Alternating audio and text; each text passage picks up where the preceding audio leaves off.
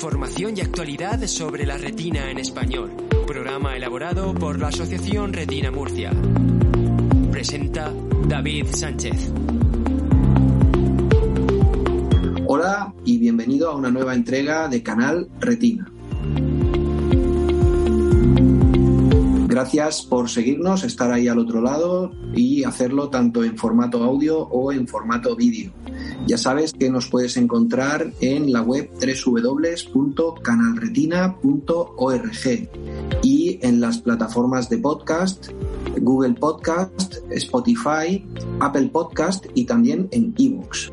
Y puedes ver eh, el vídeo de este podcast en nuestro canal de YouTube.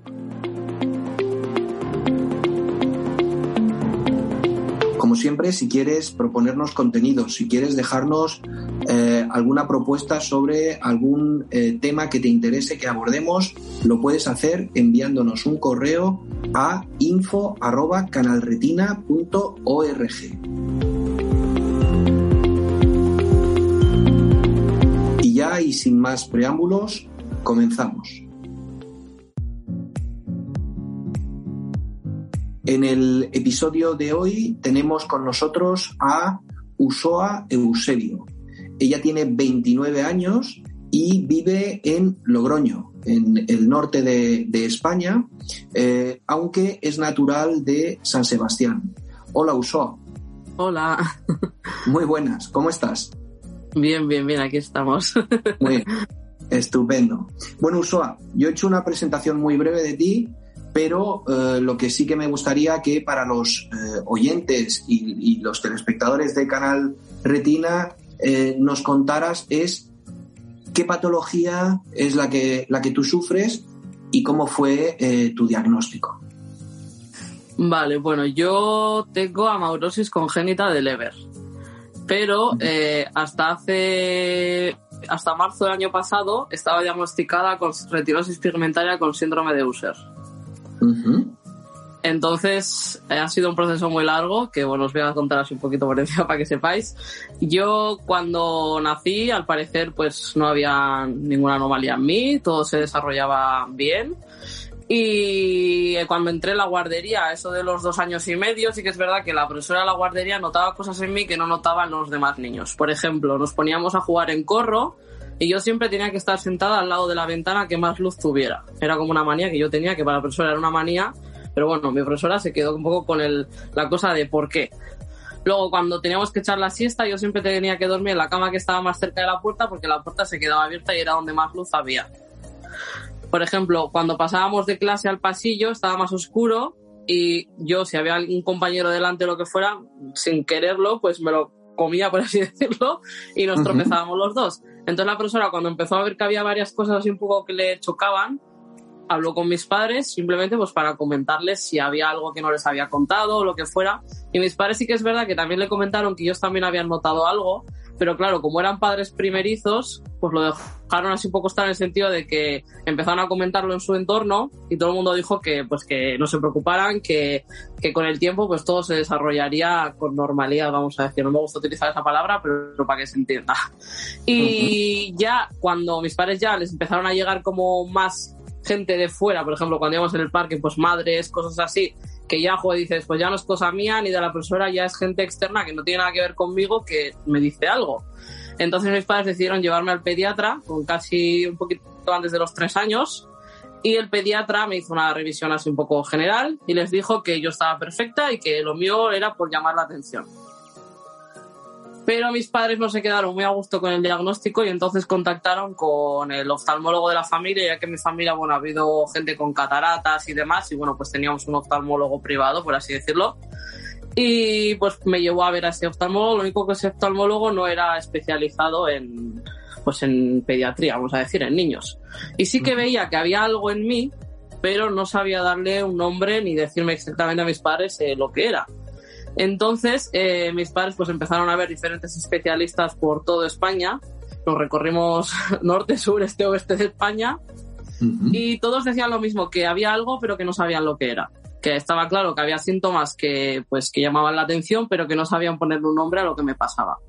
Hasta que cumplí los tres años y medio, más o menos, que eh, en Barcelona, la clínica Barraquets, allí fue la primera vez que mis padres escucharon hablar de retinosis pigmentaria que era posible retinosis pigmentaria. Y mis padres, claro, todo eso les sonaba chino y pues le preguntaron, vale, ¿y qué es? Entonces a mis padres, así, de sopetón, les dijeron que era enfermedad degenerativa que conduce a la ceguera. Entonces, claro, mis padres eso así lo recibieron como un fo porque nunca habían hablar nada de esto.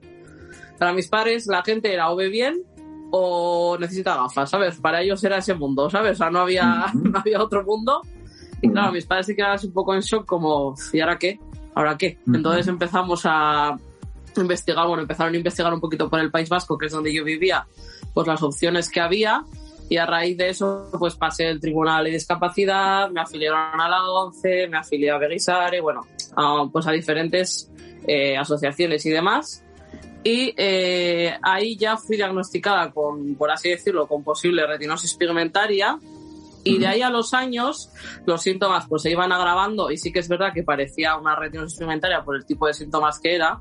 Además, yo ya empezaba a ser más mayor, ya podía hablar más, podía explicar un poco más qué es lo que me pasaba. Y a eso de los seis años empecé a perder audición del oído izquierdo. Entonces, blanco y en botella, una persona con posible retinosis pigmentaria y que empieza a perder audición, pues un síndrome de Usher. Síndrome de Usher. A eso de los 12 años, cuando yo, porque mis padres luego ya eh, encontraron un oftalmólogo en San Sebastián, que pues al tener ya un nombre como que te podía hacer un poco más el seguimiento más específico. Y hasta los 12 años estuve con él. Lo único que a los 12 años, pues él se jubiló, pues porque ya era su época de jubilarse. Y llegué a las manos de Cristina Irigoyen, que es mi actual oftalmóloga. Entonces, cuando llegué a donde ella, ya empezó a hablarnos de la importancia de hacernos un estudio genético para saber realmente, pues, qué es lo que tengo, porque claro, yo estaba diagnosticado como posible. Entonces, claro, eh, para saber realmente lo que tengo y también de dónde viene, un poco ver, pues, los orígenes de mi enfermedad. Me hacen el primer estudio genético, pasan tres años y medio, casi cuatro, y obtengo los resultados con resultado inconcluyente. Entonces, claro, en ese momento dices tú, ¿y por qué inconcluyente? ¿Sabes? Te quedas como, mm, no sé.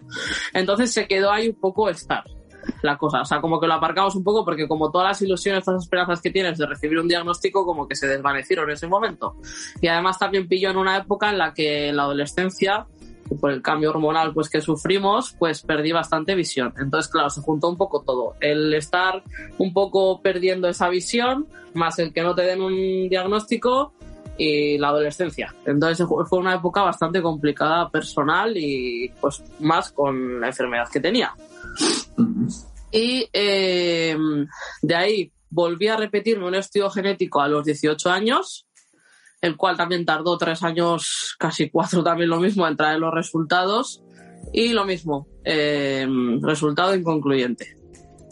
Y yo ya dije, mira, pues ya está, mi enfermedad es inconcluyente, no, no sabemos de dónde viene, y lo dejamos estar. Entonces yo pues seguía diagnosticada de Usher. Entonces, eh, cuando fui madre, que fui madre a los 26 años, eh, hablé con Cristina, con mi oftalmóloga, y le dije que por favor que me repitieran el estudio genético, ahora más con más motivos, al haber tenido un hijo, para saber un poco su futuro, incluso mi hermana, porque tengo una hermana que ella está sana, ¿vale? No tiene esta enfermedad. Y, y claro, ella también está en edad pues de empezar a plantearse tener familia y pues para saber un poco pues cuál es el futuro que podría tener esos hijos también. Y le dije que por favor pusiera mucho hincapié, por favor, que quería saber los estudios, eh, los resultados y demás. Y estando en pandemia, a eso de finales de principios de abril, recibo una llamada de un número oculto y yo pues pensando que me iban a vender algo realmente. Eh, y de repente cogí el teléfono y la voz se me hizo familiar y bueno, hola Usoa y yo, ¿sí? Y digo, esta voz me suena algo. Y me dice, oye, que soy Cristina, que bueno, te llamaba porque vamos, eh, porque bueno, tenemos los resultados de tu estudio genético y bueno, me gustaría comentarte que te vamos a adelantar la cita del oftalmólogo, eh, creo que fue una semana y media o así más o menos. Y bueno, ya hablaremos ese día. Y yo, claro, en ese momento dije, ya me han encontrado algo y seguro que es malísimo, no sé qué. Y yo, claro, te empiezas a decir, o sea, que me adelanten la cita no suele ser lo normal, normalmente te la atrasan. Y entonces recuerdo que llegó el día de la cita y yo, claro, yo hablaba con mi pareja y le decía, ¿y qué, qué será? ¿Qué será? ¿Qué será? Pues se le está dando todo rato vueltas a qué será. Me acuerdo que nos sentamos en la, en la consulta de la oftalmóloga y me dice, bueno, tenemos resultados como te dije el otro día y bueno, tu gen afectado es el RP65. Y claro, yo me quedé así y le dije, vale, ¿y eso qué es? Porque a mí me sonaba chino realmente. Y me dice, bueno, que sepas que tu enfermedad se llama amaurosis congénita de Leber. Y claro, me sonaba más a chino, yo no tenía ni idea. Yo pensaba que toda mi vida tenía retinosis por retinosis. Y le dije, entonces es que no tengo... Eso. Si es que no tengo retinosis con user. Y me dice, no, entonces habrá que hablar con tu otorrino porque puede ser algo independiente y ahora me están haciendo otro tipo de pruebas en el, el otorrino pues para ver de dónde viene, porque claro, hasta ahora no me hacían nada porque realmente no hay algo que se pueda hacer por esa pérdida de audición de user. Entonces, por ahora, pues lo, solamente me hacían las revisiones bianuales y ya está, ver un poco cómo evoluciona y ya está. Pero ahora, claro, teniendo un estudio, un resultado genético, pues hay que plantearse que igual hasta podría hasta mejorar en la audición. Y ahí llegó mi, pues eso, mi resultado, que he estado 25 años de mi vida pensando que tenía una enfermedad y de repente de la noche a la mañana te dicen que no, que tu enfermedad es otra. Y además, el bombazo que me soltó después de decirme que tenía amorosis congénita de Leber es que por ahora era el único gen que tenía un posible tratamiento. Así que imagínate. Bueno, pues, pues eh, la segunda pregunta que tenía preparada para ti, que era quién te informa de que hay un tratamiento, pues la acabas, la acabas de contestar, porque además nos has relatado con muchos detalles y, de forma exhaustiva y muy bien, pues cuál ha sido tu proceso, que seguramente será similar al de muchos eh, y muchas de las personas que nos estén escuchando eh, y viendo, con la particularidad, pues eso, de un, de un primer diagnóstico que parecía una cosa, eh, que luego pasa a, otra, al síndrome de User, y que finalmente eh, pues eh, viene a ser otro, y no solo viene a ser otro, sino que además viene acompañado de la buena noticia de que hay un, un posible tratamiento para él, ¿no? Exacto. ¿Qué te dice, qué te dice, qué te dice tu familia en ese momento? Pues cuando yo llego a casa, claro, porque yo cuando voy al oftalmólogo voy a San Sebastián a casa de mis padres, y entonces mis padres me estaban esperando allí y llego y claro, mis padres, bueno, ¿qué pasa? Claro, porque mis padres también se esperaban algo malo. Y bueno, les digo, bueno, ahí está, mamá, bueno, son mis padres, y les digo que bueno, me ha dicho Cristina que, bueno, pues que tengo este gen afectado, que la enfermedad que tengo es amaurosis congénita de Leber, y mis padres, ¿cómo? Repíteme otra vez, claro, porque mis padres hasta entonces nunca habían oído hablar de esa enfermedad. Y hasta entonces luego les digo, bueno, y hay otra noticia, y mis padres, ¿qué? Y le digo, bueno, que hay un posible tratamiento y ya a mi madre le cambió la cara. Mi madre ya puso cara en plan de ¿qué me estás contando? Y mi padre todo lo contrario. Mi padre es que mi padre es de lágrima fácil y bueno, se puso a llorar como una balena.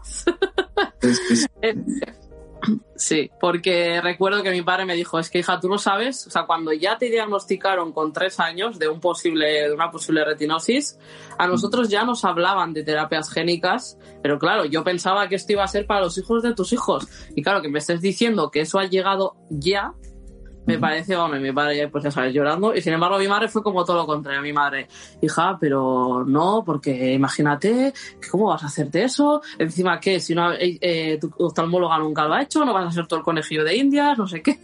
un poco las dos caras, ¿no? nerviosismo y esa diferente forma de, de un poco asumir un notición, lo que era un notición, lo que era algo, vamos, una bomba, ¿no? Esto Pero yo me esperaba esas reacciones en mis padres, ¿eh? por cómo son, porque mi padre siempre ha sido un poco el que me ha dicho que tú quieres escalar, pues vamos a escalar, que tú quieres andar en bici, vamos a andar en bici. Y mi madre siempre era la de cuidado, no sé qué, cuidado, no sé qué. Entonces yo un poco ya sabía un poco las reacciones que iba a haber un poco en cada uno. Fantástico, claro que sí. Oye, y esto me estabas diciendo, nos estabas contando que era en abril de 2020. Eso. Eh, pero tú te intervienes, ¿qué día? No, esto fue en abril 2021. Abril de 2021. Sí. De acuerdo, vale. ¿Y tú te intervienes qué día? El 20 de julio del 2021. O sea que pasan mayo, junio, tres meses. O sea, tres meses en tu vida en los que de tener un diagnóstico de síndrome de Usher, retinosis pigmentaria y déficit auditivo a otro diagnóstico, amaurosis congénita de Leber, a una confirmación del diagnóstico genético y a que hay un tratamiento. Y además eh, en tres meses, porque eh, aquí en España el tratamiento fue aprobado eh, por el Sistema Nacional, por la cartera básica del Sistema Nacional de Salud, para poder administrarse a partir del 1 de mayo de 2021. Eso es. Por lo tanto, pruebas y cuéntanos cómo fueron esos días previos a la intervención. Bueno, desde que me dijeron que había un tratamiento hasta que llegó la intervención, claro, hay que pasar por un montón de fases. No es tan fácil de, venga, te tratamos fuera, fum, ya. No. Primero, claro, hubo que aprobar ese tratamiento, lo que tú has dicho a partir del 1 de mayo, porque claro, eso sabía que se iba, pero hasta que se dice que sí oficial, pues estamos un poco ahí en el limbo. Luego, claro, yo personalmente me tuvieron que hacer ciertas pruebas para saber si yo cumplía ciertos requisitos para poder someterme a la intervención, porque no todo el mundo es opta, vamos a decir, a esa, no cumple los requisitos para optar a esa intervención. Después recuerdo que, claro, tuvimos, al tener esas, eh, pues esas pruebas, por así decirlo, tuve que esperar un tiempo para saber si aceptaban en específico mi caso para poder optar al tratamiento y después ya claro que nos dieran a que dieran a San Sebastián que era mi centro de referencia pues eso como centro de referencia para poder optar a este tratamiento. Entonces era como un poco que se tenían que alinear muchos astros para que llegara ese día pero por suerte divina pues se, se, se alinearon todos los astros para que yo pudiera pues operarme el día 20 de julio. Y recuerdo esos días anteriores la verdad que yo estaba muy tranquila yo, la verdad, que soy una persona bastante tranquila, tengo que reconocerlo en general, pero no, no sentí miedo, quizás en ningún momento. Sí que, obviamente, el sentimiento que más estaba en mi presente durante esas semanas era la expectación y el esperar el qué iba a pasar después, ¿no? Esa sensación de decir, quiero saber qué va a pasar después, más que el nervio de me van a operar, no sé qué, de los ojos, va a ser la primera vez. Todo eso, como que esos sentimientos yo creo que un poco por, por no estar nerviosa, como que los escondí un poco y el, ya digo que el sentimiento que estaba más a flor de piel era el saber que, cómo iba, qué iba a pasar después. Claro que sí. Entiendo mm, entiendo perfectamente lo que, lo que nos contabas ahora mismo. De hecho, bueno, cuando contacté contigo y estuve hablando contigo, eh, si lo recuerdas, em, para mí esta, este, este episodio de, Canal Retina, al igual que el que hicimos el año pasado eh, con, con, Noah, con otra niña, una niña en, en Barcelona eh, que también tiene amorosis congénita Leber con el RP65, son entrevistas muy especiales, ¿no? Eh, eh, si cabe más todavía la tuya, porque como te comenté el otro día, pues yo tengo también afectado el RP65, ¿no? Y por esas fechas, en abril de 2021 también, también me hice toda esa batería de pruebas que te hiciste tú, pero en mi caso eh, con un resultado negativo, ¿no? Con el resultado de que yo no podía, no podía intervenirme porque ya había demasiadas células muertas en, mis ojos, ¿no? en mi retina. ¿no? Por lo tanto, ese, ese proceso lo, lo entiendo eh, pues perfectamente eh, y lo entiendo con, con, con, mucha, mucha, mucha envidia, ¿no? Mucha envidia porque, porque quiero que nos cuentes ahora y que cuentes a todos los que, los que nos están viendo y los que escuchan el podcast un poco ahora cómo fue la intervención, ¿no? creo que te intervinieron eh, de cada ojo de forma independiente en días separados, ¿verdad? Cuéntanos. Sí, bueno, yo cuando me comentaron lo de la intervención, yo sí que le dije a mi oftalmóloga y le dejé muy claro que quería que primero me operaran del ojo derecho, que era mi ojo que apenas era capaz de distinguir bultos del ojo derecho. Entonces, claro, si algo pasaba mal o si mi cuerpo no aceptaba bien ese tratamiento, ya que nunca había estado en mí, por así decirlo, eh, pues prefería perder lo que mm, el, o sea, prefería perder menos que perder pues mi ojo bueno, vamos a decir, por el izquierdo, ¿no? Con el que era capaz pues de desenvolverme y ver. Entonces ella aceptó con, vamos, con total razón, porque realmente no había opción de decir que no, porque pues era todo muy lógico. Y bueno, el día 20 de julio yo ingresé en el hospital, a eso de las 7 y media de la mañana. a eso de las 9 de la mañana yo ya estaba en quirófano y eso, me anestesiaron allí mismo en quirófano. Yo de mientras pues estaba viendo a todos los técnicos que estaban allí, todas las máquinas que tenían allí preparadas, todo. Y bueno, recuerdo que el anestesista, bueno, el anestesista mi oftalmóloga, que era la que me iba a operar, vinieron a donde viene en el último momento y me dijo, Usua, venga, vamos. Y dije, venga, por todas. Y me acuerdo que la, la anestesista me dijo, dulces sueños. Y dicho y hecho, ahora, me dormí y cuando me desperté, me desperté en quirófano porque sí que es verdad que este, esta operación al tener, eh, al ser un tratamiento tan especial, pues hay que evitar mucho el tema de posibles contagios, infecciones, de cosas externas entonces sí que es verdad que en vez de despertarte en la sala de despertar, pues te despertan allí mismo en quirófano. Cuando ven que ya está todo bien y que tú también está, te sientes bien, pues ya te llevan a una habitación en la que estás aislada, aislada por 24 horas en esa habitación. Por lo mismo, para evitar pues contagios y demás, y infecciones. Para que no pudiste, no estuvo tu familia contigo, no pudo estar ese día tu familia contigo. Estuvo mi madre, porque una vez que una persona entra, se queda contigo, tiene que ir vestida de cierta manera, pues ahora mismo encima, pues como si os imagináis, pues como para el COVID, es decir, pues con el gorrito, con la bata, con guantes, o sea, muy, como quien dice, esterilizado. Y sí que mi madre, en el momento en el que entró a esa habitación a las siete y media de la mañana conmigo, estuvo conmigo hasta el día que nos dieron el alta, hasta el día siguiente por la tarde que nos dieron el alta.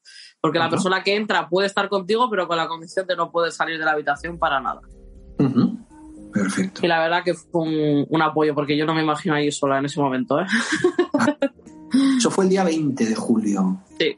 ¿Y la el segundo ojo? Me lo hicieron el 28 de julio. Ocho días después. Mismo proceso, entiendo. El mismo. E incluso el segundo, te voy a decir que fue más complicado en los días post, porque claro, Después de la primera operación, el ojo que tenía operado, en mi caso, no trabajaba demasiado. Entonces yo seguía viendo, vamos, igual casi que sin este ojo. O sea, yo veía todo muy bien, estaba, hacía todo bastante normal. Llegó la segunda operación, los dos ojos operados. Esa semana fue bastante dura, tengo que decirlo. Porque claro, entre que te acostumbras, pues eso, los dolores, porque al final hay dolores. O sea, no es una operación súper invasiva, pero sí que es verdad que hay molestias, hay dolores. Eh, y además, claro, es es que claro, te, te, desprenden la retina, te ponen un gas para que se vuelva a pegar y ese gas hasta que se baja, estás como, como si estuvieras en una nube en plan que no ves nada. O sea que fueron unos días con, algo de dolor, eh, ¿tuviste que estar inmóvil en alguna postura concreta o no?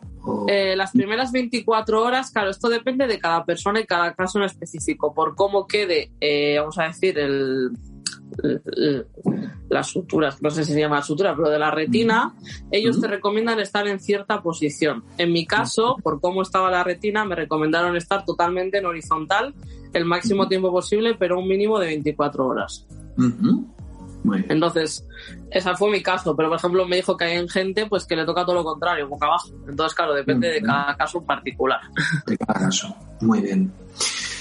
Bueno, unos días después de, imagino, de también llevar a cabo algunas revisiones, algunas visitas, eh, y cuéntanos cómo evoluciona el proceso y cómo estás ahora.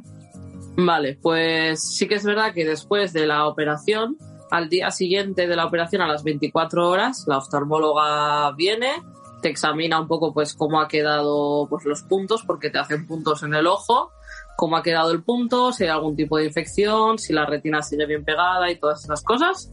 Y una vez que ve que eso está bien, pues te vas a casa. Y a la semana siguiente volví otra vez pues para hacerme la revisión y la operación del otro ojo. Y a la vez que me miró este ojo, pues me miró este que ya llevaba una semana operada, entonces ya se podía ver un poquito de la evolución que había habido y realmente la evolución de ese ojo fue increíble a la semana de haberme operado.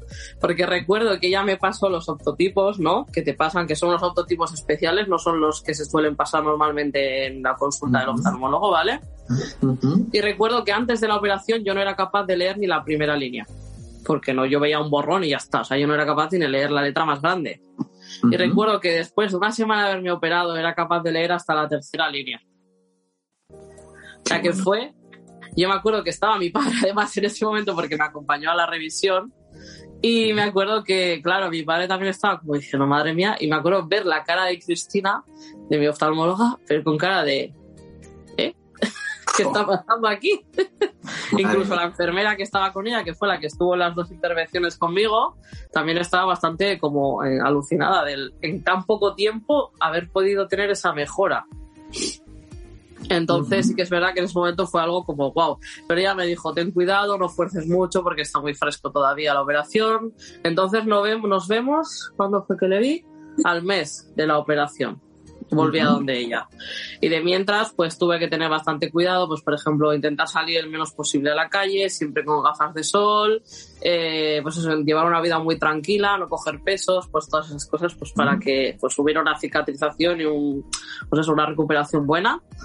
Y algo que recuerdo mucho, claro, yo durante esa época me separé de mi hijo de dos años. Y me acuerdo que nunca me había separado tanto de él. Y recuerdo que eso, el reencuentro otra vez con mi hijo después de más o menos 20 días de haberme operado, que otra vez volví a mi casa a Logroño, eh, me acuerdo que ese reencuentro fue como guau y me acuerdo que, claro, yo, mi hijo, en cuanto vio que iba a las gafas de sol, quería mirar a ver por qué iba a las gafas de sol. y me bajó un poco las gafas y, claro, me vio los ojos así tan enrojecidos y todo que se asustó un poco al principio. Y yo me acuerdo que le expliqué, no, que a la mamá le han hecho, pues eso, la mamá se ha tenido que ir al médico porque le han hecho, sabes que la mamá ve mal, ve un poco mal, peor que tú, entonces le han hecho la operación para verte mejor. Y bueno, se quedó ahí un poco conforme. Y recuerdo que la primera vez oficial que salí de, a la calle, ya estando en mi casa, porque hasta entonces salía un poquito al balcón, cosas así, pero muy, con mucho cuidado, ¿no? Y la primera vez que salí a la calle era ya un poco de noche, era en el atardecer, porque me recomendaron para pues, no sufrir tanto con la luz del día, porque encima era en pleno verano. Eh, recuerdo, vamos, que para mí fue como las calles de aquí no las había visto así en mi vida. O sea, recuerdo haberme sentado en un banco mirar hacia arriba había un árbol, esto siempre lo cuento y la gente hace mucha gracia. Para mí los árboles hasta entonces siempre habían sido una bola con un palo. ¿Sabes cómo dibujan los niños los árboles? Pues para mí hasta entonces los árboles habían sido eso. Obviamente yo sé cómo es un árbol, pero para mis ojos un árbol era eso. Y recuerdo sentarme en ese, en ese, en ese banco, mirar a los árboles y decir, joder, los árboles tienen hojas y se mueven. Fue como algo, les parece una tontería, pero algo tan insignificante para todo el mundo que lo ve todos los días a diario, para mí eso fue como, madre mía, ¿sabes? O sea, fue como algo, joder, que soy capaz de ver que se está moviendo con el viento. Qué bueno, qué bueno. Es impresionante. Sí, la verdad que sí. Y mil cosas así. Por ejemplo, yo que sé, la primera vez eso que salí, que ya era un poco más atardecer, yo normalmente por la noche siempre tenía que ir o guiada por alguien o con mi bastón. Y recuerdo que yo me acuerdo que iba, porque los primeros días me daba un poco de cosa, iba agarrada, pero yo le decía, estoy viendo el escalón, estoy viendo que aquí hay una barandilla, estoy viendo que aquí hay no sé qué. Y me acuerdo que mi pareja que estaba conmigo me decía, madre mía. Impresionante, madre mía, me dejas alucinado, me dejas alucinado. ¿Cómo te ha cambiado la vida de entonces acá? Uf, mucho. A ver, yo siempre he sido una persona súper independiente, súper tirada para adelante, pero es porque es, yo creo que es mi manera de ser. O sea, nunca, nunca he dicho no por tener lo que tengo, o sea, siempre lo he hecho de otras maneras, he buscado la manera, pero sí que es verdad que ahora quizás he ganado un poco más en seguridad al hacer por primera vez las cosas, sobre todo. Yo antes, por ejemplo, parece una tontería, pero para ir al supermercado yo no veía los precios. Entonces yo compraba el tuntún y cuando llegaba a caja, pues, a ver, sorpresa.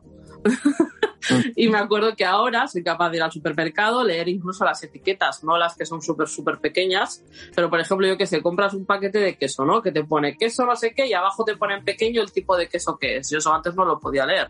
Sin embargo, ahora pues puedo leer perfectamente qué queso es los precios, eh, pesar la fruta en las balanzas solas, porque antes yo no veía la pantalla ni los números y ahora pues soy capaz de ir sola precisamente a un supermercado con total autonomía, por así decirlo.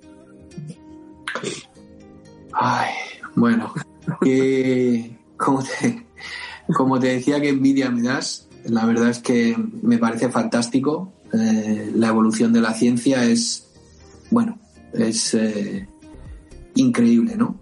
Eh, solo me queda que, bueno, pues que si te apetece, si quieres, que lances un mensaje a, a aquellas personas que nos están escuchando, a personas eh, que todavía no hay un tratamiento para ellos, pero que bueno, la ciencia está ahora mismo em, evolucionando y, bueno, y que confiamos todos y esperamos que en breve pues haya más, más USOAS, más tratamientos, más eh, genes diferentes eh, sobre los que poder, bueno, pues como por arte de magia, ¿no? Como nos contabas, volver a, conceder la vista, ¿no? A, las personas. ¿Qué les dirías a esas personas que están esperando? Pues mira, antes de decirte qué le diría a esas personas, sí que es verdad que me gustaría contarte algo que se me ha olvidado contarte si no te importa. Sí, y sí, es que hay algo que le cuento a todo el mundo y todo el mundo se queda muy alucinado y dice que cómo es posible, pero luego sí que es verdad que cuando se lo explico lo entienden más o menos. Yo recuerdo que cuando empecé a volver a ver, por así Mm. decirlo, tuve que aprender a ver. Parece muy tonto porque parece decir, ¿no ves? Pues ahora ves, qué bien. Sí, qué bien, pero después de llevar 25 años viendo cómo veía, ver Mm. como veo ahora, que yo ahora mismo veo como no recuerdo, o sea, yo nunca recuerdo haber visto como estoy viendo ahora, es un proceso complicado. Yo había momentos en los que salía a la calle, veía el escalón y me tropezaba igual, igual, y yo decía, pero ¿por qué? Si lo he visto, ¿por qué me tropiezo? Entonces ese proceso de ver y asimilar ha sido bastante complicado. O por ejemplo, aprender- se me cae algo al suelo. a, a tomar medidas, ¿no? A, Sí. a- a- Sí. a- saber a qué distancia está algo que estás viendo y que tienes que, ¿no? Ujú. Sí. Y por ejemplo, yo que sé, se me cae algo, pues automáticamente yo hago el rastreo con las manos o con los pies, porque es lo que llevo haciendo toda mi vida. Pues lo hago, lo sigo, bueno, ahora ya un poquito menos, pero lo seguía haciendo estos seis meses atrás. Y me acuerdo que alguien que estaba, por ejemplo, mi chico que estaba a mi lado me decía, pero míralo, si lo vas a ver. Y yo cada rato decía, "Ay, miro abajo y a la primera lo veía. Y yo decía, es que es verdad, es que um, es como que tienes que volver a, a coger hábitos que hasta ahora, pues claro, tenías otros por necesidad. Y Sí. quedas uno en ese proceso, la gente no lo entiende, pero ha sido complicado. Yo ha habido noches que he llegado a la cama y ponerme a llorar de decir de, joder, ¿por qué no he visto el escalón? Joder, ¿por qué me he tropezado con esto? Joder, ¿por qué me he dado con esta puerta? Cosas que veía, pero que me- yo creo que mi cerebro no interpretaba para decir, cuidado, ¿sabes? O sea, era un poco como ese Mm. proceso. Hay que reaprender eh, Aprender a ver. a ver, ¿no? Parece tonto, pero es que es así. Es así, es así. Pues Y ahora, eh, en cuanto a lo que me decías del mensaje a las otras personas, creo que es algo que, bueno, yo diría que por alguien hay que empezar, o sea, siempre hay un comienzo para todo. Obviamente, todo el mundo le gustaría poder, pues, tener esta situación en la que estoy yo ahora mismo, vamos, yo creo que todo el mundo. Pero sí que es verdad que a todo el mundo que me pregunta le digo, es que por alguien hay que empezar. En este caso, pues he sido yo, ha sido Usua. Pues yo no sé por qué arte divina o por qué he sido yo, pero estoy segura de que lo que tú dices, últimamente la ciencia está avanzando muchísimo. La pandemia ha hecho mucho mal, pero para todo el tema de investigación ha hecho muy bien porque han tenido mucho tiempo como para, para investigar más, para centrarse mucho en lo que estaban haciendo y creo que de aquí a muy pocos años saldrán nuevas terapias para muchísimos genes más, pero sobre todo la importancia, quiero decir a la gente la importancia de tener un estudio genético y un resultado genético, porque fijaros yo, yo si no hubiera vuelto a ser pesada, por así decirlo, de volver a pedir un estudio genético, ahora mismo no estaría en la situación en la que estoy. Y seguramente tendría un futuro bastante más negro y nunca mejor dicho que el que tengo ahora mismo. Entonces, por favor, si no sabéis qué gen tenéis afectado, mm, ser pesados y ser pesados para que os hagan un estudio genético dentro de las medidas de vuestras posibilidades. Pero por favor, tener un resultado genético es súper, súper importante. Pues, Usoa Eusebio, eh, ha sido un placer. Eh, siempre lo digo, ¿no? Porque de todas las personas que pasan por Canal Retina, pues siempre aprendemos, ¿no? Pero mm, hoy contigo, pues eso, eh, aprendemos a cómo vuelve a ver una persona, cómo mm, tiene esa persona que aprender a ver y la verdad es que es eh, súper bonito. Así que muchísimas gracias. Gracias a ti por darme la oportunidad de contar mi experiencia. Bien, pues eh, seguimos.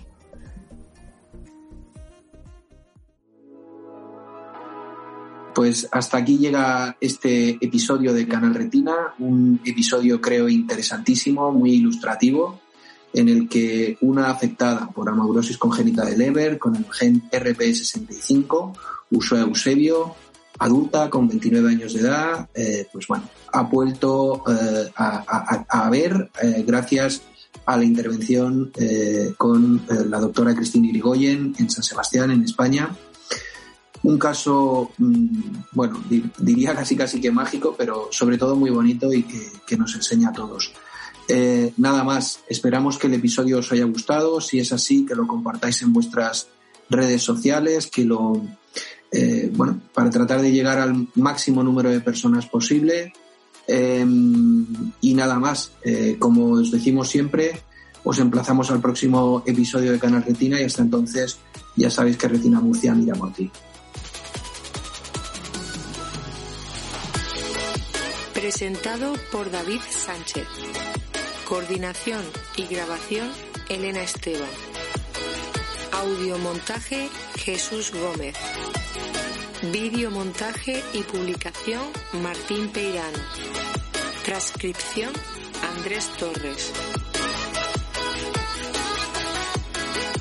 Este podcast se ha producido con la colaboración de Novartis